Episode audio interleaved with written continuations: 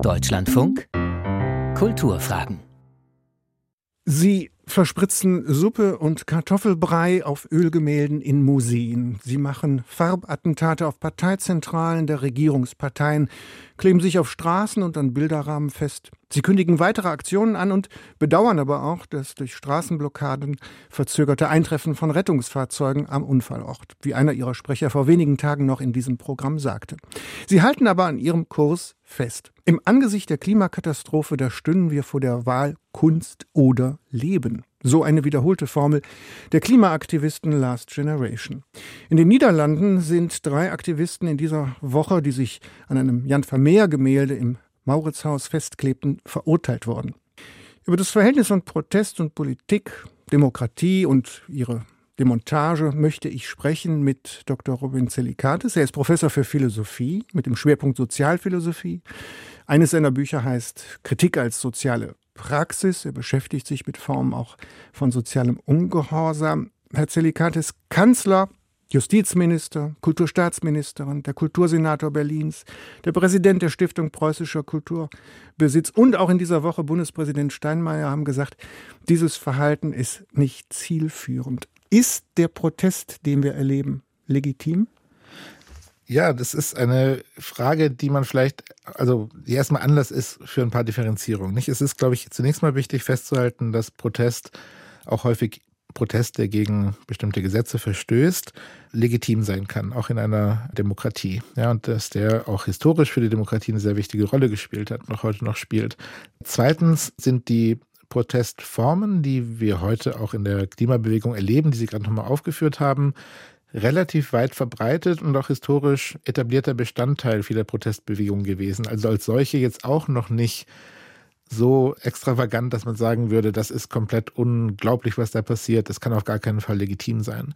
Drittens aber stellt sich natürlich für jede einzelne Protestaktion und auch für die, die Sie jetzt genannt haben, die Frage, ob die dann auch wirklich gerechtfertigt ist. Und zwar, sagen wir mal, sowohl prinzipiell oder vielleicht auch moralisch auf der einen Seite und eben strategisch und zielführend auf der anderen Seite, nicht? Also die Legitimität ist ja nicht unbedingt dasselbe wie die Effektivität. Also selbst wenn man sagen würde, diese Protestformen sind im Prinzip legitim und vielleicht sogar auch im Einzelfall gerechtfertigt oder zumindest noch nachvollziehbar, stellt sich die Frage, ob zum Beispiel die Blockade von Berufsverkehr jetzt besonders zielführend ist im Rahmen der Klimabewegung, weil man damit vielleicht eben auch die falschen Leute trifft oder die gesellschaftliche Mehrheit eben eher gegen sich aufbringt. Und das stellt sich jetzt natürlich heute nochmal verschärft, nachdem jetzt dieses tragische Unglück in Berlin passiert ist und eben auch es möglicherweise zum Tod der Radfahrerin geführt hat. Nicht? Das wird sicherlich nochmal zu ganz anderen Diskussionen und auch vielleicht zu einem Umdenken auf Seiten der Protestbewegung führen. Aber trotzdem ist es wichtig, dass man diese unterschiedlichen Ebenen, prinzipielle Legitimität, auch prinzipielle Legitimität bestimmter ziemlich radikal oder radikal erscheinender Protestformen und dann die Frage der Rechtfertigbarkeit im Einzelfall und auch der Effektivität im Einzelfall, dass man die nochmal ein bisschen genauer auch unterscheidet. Und das würde ich mir ehrlich gesagt auch von dem Bundesjustizminister und den anderen Vertretern der Politik, die Sie gerade genannt haben, wünschen, weil sonst befürchte ich einfach, dass die Prinzipien und auch die Geschichte der Demokratie von diesen Regierungsvertretern nicht wirklich adäquat verstanden werden, wenn sie so über Protest reden. Wir werden das im zweiten Teil noch problematisieren. Ich möchte gerne im ersten Teil ein bisschen das beschreiben und mhm. ähm, Ihr Wort von der Geschichte ein bisschen aufgreifen, um vielleicht ein paar Beispiele mal zu nennen. Ist der Protest verglichen, sagen wir mal, mit Mutlang 1983, dem Castor-Transport 1995, wir könnten jetzt viele Beispiele nennen, ist der eigentlich radikaler, den wir jetzt erleben, oder ist er vergleichsweise ähnlich oder harmlos? Oder ist er vielleicht ruppiger, ist er schneller, ist er unbedingter, ist er ultimativer? Wie würden Sie es beschreiben?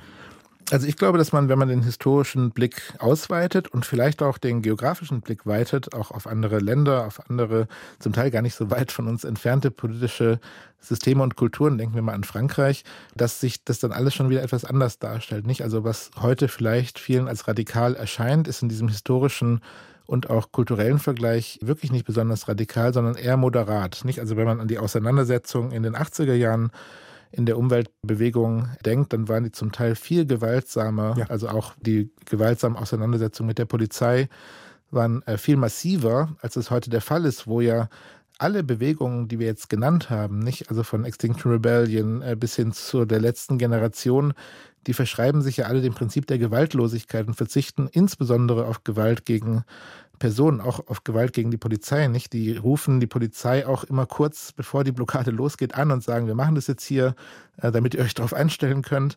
Das sind schon, also im Vergleich jetzt erstmal relativ moderate und ein Stück weit auch mit dem Staat kooperativ umgehende Formen des Protests. Natürlich sind die Radikale im Vergleich mit der Klimabewegung von vor ein paar Jahren, wo es primär um Fridays for Future und die Demonstrationen ging, nicht? Aber im, im Vergleich, wie gesagt, ist das Protestrepertoire, das durch den Klimaprotest heutzutage verwendet wird. Straßenblockaden im öffentlichen Raum, Proteste an öffentlichen Orten, eben auch in Museen, sogar sogenannte Attacken auf Kunstwerke hat es in der Vergangenheit natürlich in Protestbewegungen gegeben, die natürlich provozieren sollen. Nicht? Das ist ja auch zum Teil einfach die Funktion von Protest und auch da kann man sich dann immer fragen, ist das nun wirklich die beste Art und Weise, ist die zielführend, aber das jetzt zu einer großen Radikalisierungstendenz zusammenzulesen, das finde ich etwas übertrieben. Wenn man den Blick weitet, wie gesagt, stellt sich das alles noch etwas anders dar. Ich drohe Ihnen jetzt schon an, dass wir das gleich ein bisschen äh, vertiefen mhm. werden und äh, uns fragen werden, ob das wirklich zur demokratischen Praxis gehört oder ob das nicht Formen von autoritärer Erpressung sind. Lassen Sie uns noch einen Moment dabei bleiben und versuchen, das zu beschreiben. Ich will mal ein historisches Beispiel nennen, das jetzt fast vier Jahrzehnte alt ist. Vor den Kasernentoren in Mutlang. Da wurden nicht gegen amerikanische Soldaten demonstriert, sondern gegen Raketen, also gegen mhm. Kriegsdrohungen mhm. nach einer langen Phase des Wettrüstens. Ne? Die SS-20 stand hinterm Eisernen Vorhang, sowjetischem Gebiet und auf der Heide bei Schwäbisch Gmünd, da lagerten Pershing II in Bunkern. Heinrich Böll, Literaturnobelpreisträger, der ging mit seiner Frau Annemarie dann äh, mit den Demonstranten, mit Petra Kelly und Günter Grass und anderen zusammen. Das waren die Bilder vom Protest, das war 1983. Mhm. Das gab ein ökumenisches Friedenscamp, das klingt wie aus ferner Zeit. Mhm. Poetisch sagte man, das weiche Wasser bricht den Stein. Das kommt uns aus vergangener Zeit vor. Erleben wir jetzt im Unterschied zu sowas nicht eine zunehmende, ja, Unduldsamkeit, einen Rigorismus mit einer zunehmenden auch Illegalisierung?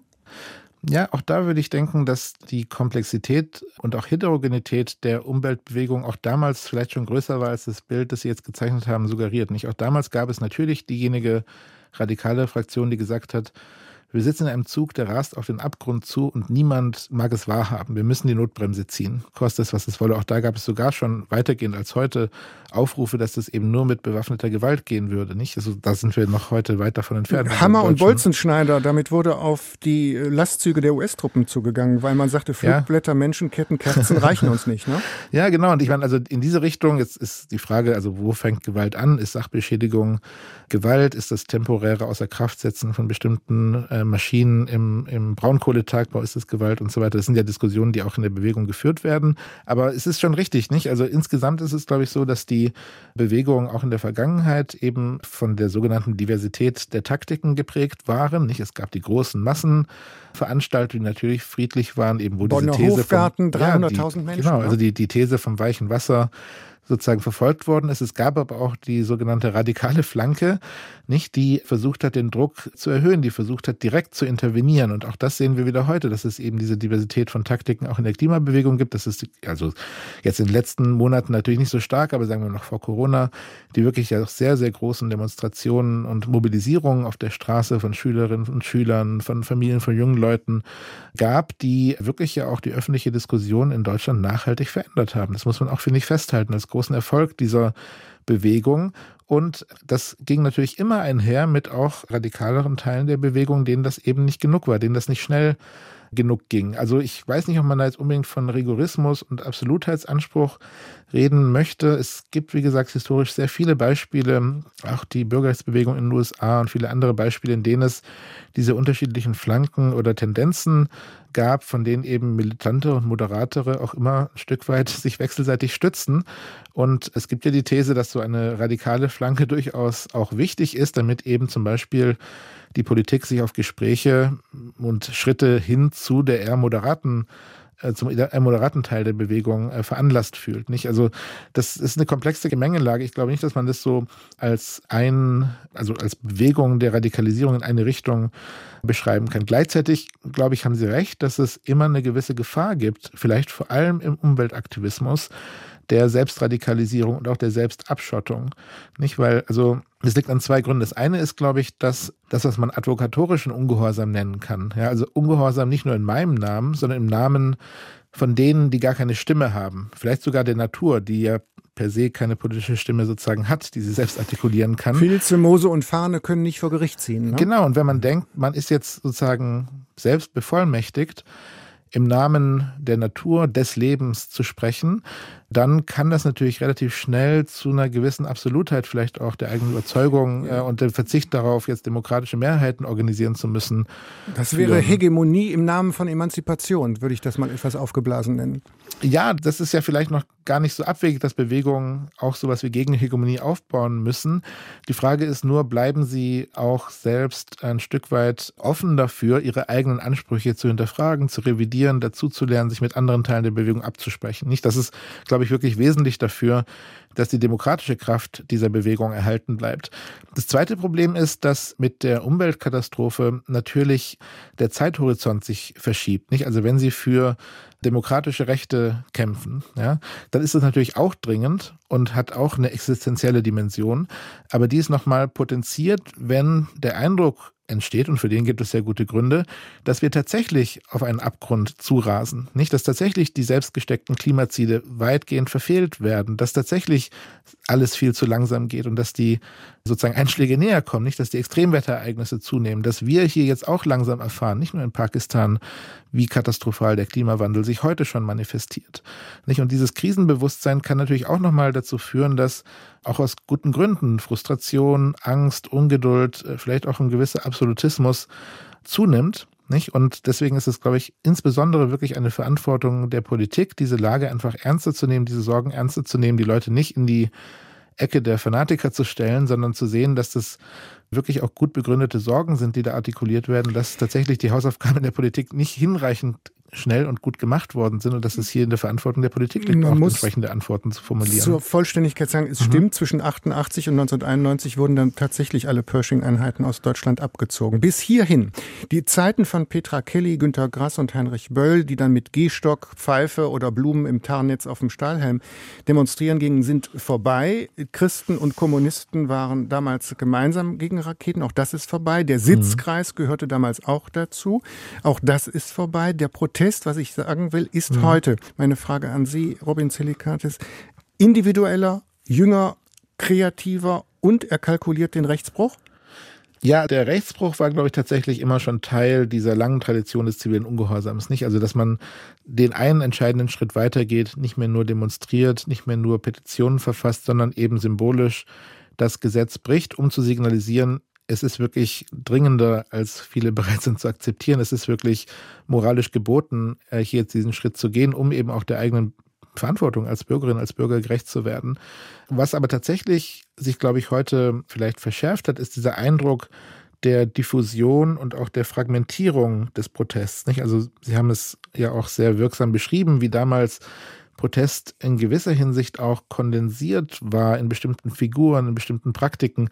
Heute erscheint es vielleicht etwas fragmentierter und diffuser. Es hat sicherlich auch mit dem sagen wir mal, Netzwerkcharakter zu tun, der natürlich durch digitale Formen der Mobilisierung, durch digitale Formen des, auch der, der Bildpolitik, die ja für Protest immer sehr entscheidend ist, nicht? Welche Bilder werden gesendet? Auch natürlich der medialen Arbeitsweise, zum Teil auch der medialen Skandalisierung von Protest.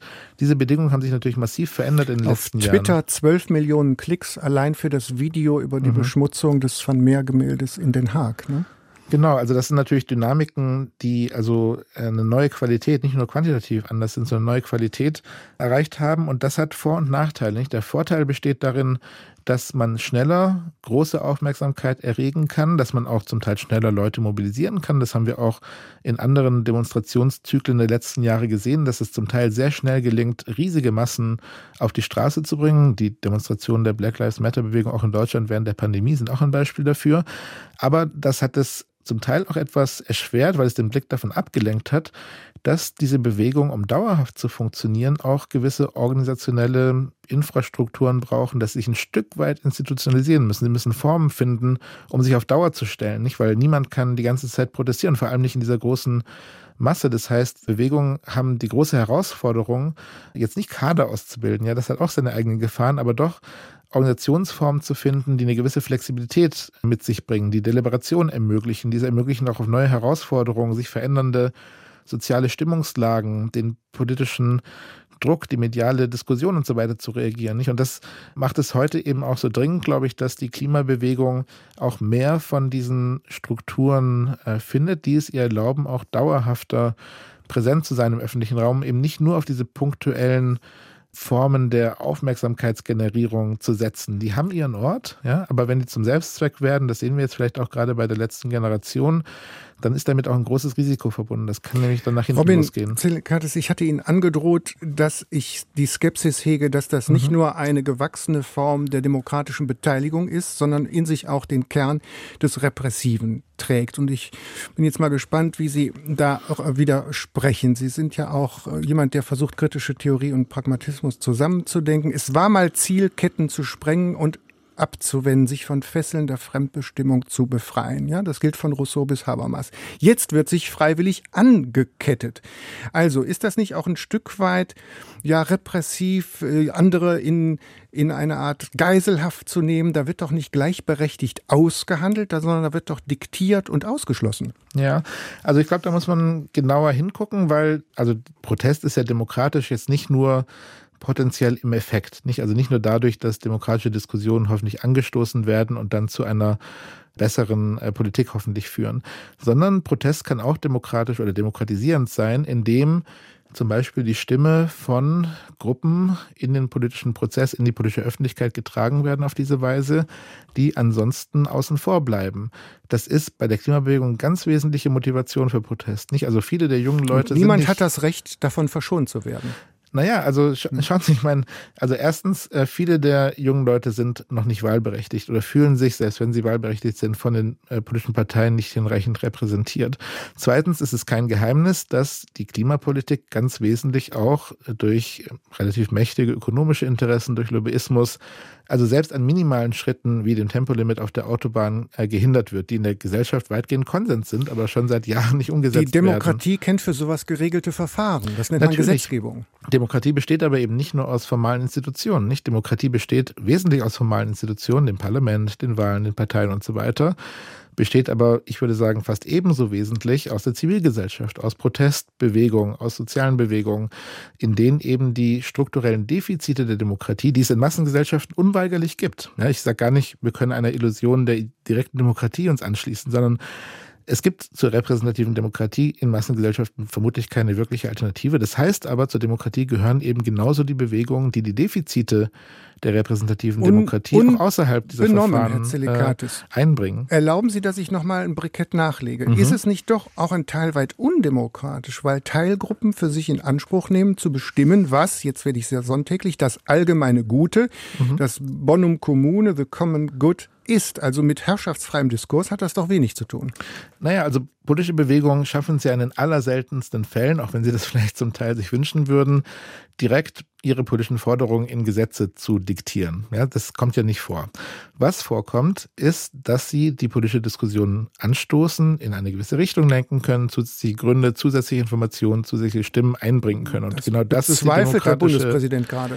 Ja, aber ich finde wirklich, dass da zum Teil, also vom Bundespräsidenten will ich jetzt gar nicht reden, aber zum Beispiel der Bundesjustizminister legt, finde ich, ein eklatantes Missverständnis der Demokratie und ihrer Geschichte an den Tag, wenn er diese wirklich fundierende Rolle von sozialem Protest, auch rechtsbrechendem Protest für die Entwicklung der Demokratie nicht adäquat berücksichtigt. Ja, das ist wirklich, also kann man aus der politischen Geschichte einfach dass lernen. Demokrat, dass Protestdemokratie treibend ist, wissen wir seit 1848. Ne? Ja, aber warum wird dann von dem Bundesjustizminister die ganze Zeit so Sachen gesagt wie, dass Protest nur im Rahmen der geltenden Weil Gesetze wir es mit Verstößen ist. gegen die Rechtsordnung zu tun haben. Ja, und genau dieser Protest, der gegen die Rechtsordnung verstößt, war demokratiefördernd. Ja, es, keine Demokratie ist da, wo sie heute ist, weil sich Protest immer im Rahmen der Gesetze gehalten hat. Das gilt für Deutschland, das gilt für die USA, das gilt für Frankreich. Und keine dieser Demokratien ist heute so perfekt, dass sie von sich behaupten kann, wir brauchen diesen Protest nicht mehr. Ja, das finde ich wirklich wesentlich und ich würde mir eine politische Kultur wünschen, auch unter den höchsten Vertretern des politischen Systems, die diese Einsicht teilt. Das heißt nicht, dass politische Bewegungen einfach ihren Willen dem Rest der Mehrheit aufzwingen können, natürlich nicht. Ja, also es ist auch wichtig, dass politische Bewegungen verstehen, dass sie diese Rolle spielen im politischen Prozess, dass sie selbst nicht am politischen Prozess vorbei wirken können, sondern durch ihn hindurch wirken müssen. Und es stimmt, dass manchmal, ja, es gilt, glaube ich, nicht durch die Bank, dass manche Stimmen in der Klimabewegung sich von diesem demokratischen Selbstverständnis vielleicht abwenden und denken, dafür ist jetzt keine Zeit. Ja, das ist tatsächlich eine Gefahr. Dagegen würde ich mich auch sehr wehren. Aber die großen Teile der äh, Klimabewegung argumentieren gerade damit, dass sie selbst demokratieverstärkend wirken. Ja, das finde ich ist auch zu Recht so. Wir sprechen in den Kulturfragen mit dem Philosophen Robin Silikatis. Darum muss zum Schluss ein Wort zur Kultur fallen. Das Ganze findet wesentlich in Museen statt. Da blutet mir das Herz. Mhm. Es fällt auf, dass viele jüngere und sogenannte Intellektuelle ausgerechnet auch Kulturleute, da findet man viele, gar kein Problem mit den Attacken auf Kunstwerken in Museen haben, die Aktion sogar für nachvollziehbar halten und der Formel Kunst oder Leben sogar noch etwas abgewinnen können. Wird damit der Schutzraum Museum als ein gesicherter dritter Ort nicht mehr nur nicht geschützt, sondern freigegeben zum Abschuss? Ja, also ich finde es zunächst mal wichtig festzuhalten, dass in den allermeisten Fällen die Aktionen ja auch dort relativ symbolisch und auch gut vorbereitet waren, so dass es in den allermeisten Fällen, es gibt natürlich Ausnahmen, nicht zu wirklichen Schäden Kunstobjekt gekommen ist. Ja, selbst in Den Haag waren die Schäden am Rahmen und an der Rückseite nicht wirklich am Kunstwerk selber. Das heißt jetzt nicht, dass es in den Fällen gerechtfertigt oder auch nur effektiv ist. Ich will nur sagen, man muss die Diskussion auch an den Fakten orientiert führen. Zweiter Punkt, das Museum ist auch ein öffentlicher Ort. Und natürlich gibt es auch eine lange Geschichte auch des Aktivismus in Museen. Kunst in der Gegenwart, in der Moderne, äh, schon, schon lange seit dem 19. Jahrhundert, ist immer auch wesentlich Aktivismus gewesen. Nicht hat selbst das Ziel der Provokation, der Unterbrechung unserer alltäglichen Gewohnheiten, der radikalen Veränderung häufig verfolgt. Gerade viele der Künstler, die heute in den Museen hängen, waren mit diesen Agenten der radikalen Kritik durchaus sehr eng verbunden. Auch das heißt jetzt nicht, dass die Aktionen äh, meines Erachtens gut oder gerechtfertigt sind. Ich habe selbst meine Zweifel, dass, dass das wirklich das sinnvolle Vorgehen ist, weil einfach der Zusammenhang zwischen den Aktionen im Museum genauso wie die Blockade im morgendlichen Berufsverkehr mit der eigentlichen Zielsetzung der Bewegung meines Erachtens viel, viel zu indirekt ist. Nicht? Da finde ich die Aktionen von Ende Gelände, da finde ich Aktionen, die direkt Banken oder Ministerien oder auch meinetwegen Häfen zum Gegenstand und auch Feld der politischen Intervention machen, viel sinnvoller und zielführender, weil dort der Zusammenhang stärker auf der Hand liegt. Nicht? Das finde ich jetzt also auch die These Kunst oder Leben. Ich weiß nicht, also das ist vielleicht als Slogan irgendwie mal äh, lustiges auszuprobieren, aber letztendlich finde ich, wird das dem Anliegen und auch dem Ernst der Klimabewegung nicht gerecht. Deswegen würde ich mir hoffen, dass die Bewegung eben auch ein Sensorium dafür entwickelt, welche ihrer Protestformen effektiv gerechtfertigt, auch in der politischen Kommunikation äh, sinnvoll und zielführend ist. Und wenn sie da in eine Sackgasse gerät, dann das auch eingesteht und eben auch umlenkt. Ob die letzte Generation jetzt dafür das nötige Sensorium hat und auch die nötigen Foren, das kann ich nicht beurteilen. Aber das würde ich mir wünschen von einer Klimabewegung, die sich eben auch als Teil der demokratischen Auseinandersetzung ähm, versteht. In Ihren Augen ist der Protest nicht so weit gegangen?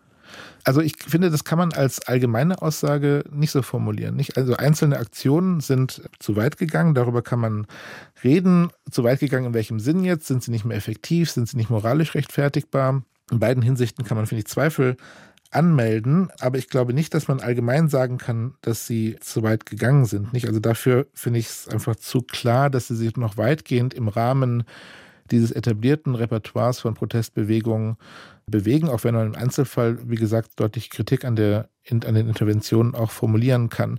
Ich finde es wirklich wichtig, dass äh, klar wird, also in welcher, in welchem Forum, mit welcher Zielgruppe und mit welchem kommunikativen Effekt finden diese Aktionen eigentlich statt. Ja, und da sind, äh, finde ich, jetzt die Aktionen an den, in den Museen und die Blockaden im Berufsverkehr, die haben einfach nicht die Art von Wirkung, die vielleicht die Bewegung sich damit erhofft hat. Und ich finde, daraus muss man lernen. Das kann man eingestehen. Das heißt nicht, dass die prinzipiell einen riesigen Fehler gemacht haben und sich damit ins Abseits gestellt haben. Das würde ich, so weit würde ich nicht gehen. Nicht? Aber es gibt trotzdem, glaube ich, gute Gründe, da jetzt vielleicht sich auch neu aufzustellen. Und man muss ja auch sagen, die Klimabewegung besteht aus viel mehr als dem Aufstand der letzten Generation. Nicht? Da gibt es ja ganz andere Teile noch, die jetzt dadurch auch ein bisschen in den Hintergrund gerückt sind. Und ich würde mir auch wünschen, dass sich die letzte Generation stärker als Teil dieser größeren Bewegung versteht und äh, vielleicht auch stärker nochmal im Verhältnis und auch auseinandersetzt mit den Zielen und auch eben den Vorgehensweisen dieser anderen Teile der Bewegung. Dass man das naturgemäß auch alles ganz anders sehen kann, ist guter Sinn von Demokratie, über mhm. die zu streiten sich lohnt. Dafür haben wir ein sehr großzügig ausgelegtes Recht auf Meinungsfreiheit. Mit dem Philosophen Robin Zelikatis habe ich über das Verhältnis von Protest und Politik, Demokratie und ihre mögliche Demontage gesprochen angesichts der anhaltenden Proteste der Klimaaktivisten. Ich danke Ihnen, dass Sie sich die Zeit genommen haben. Weise noch auf die nachfolgende Sendung hin. Da hören Sie die Sendung Kultur heute und durch die Sendung führte bis hierhin in den Kulturfragen Michael Köhler.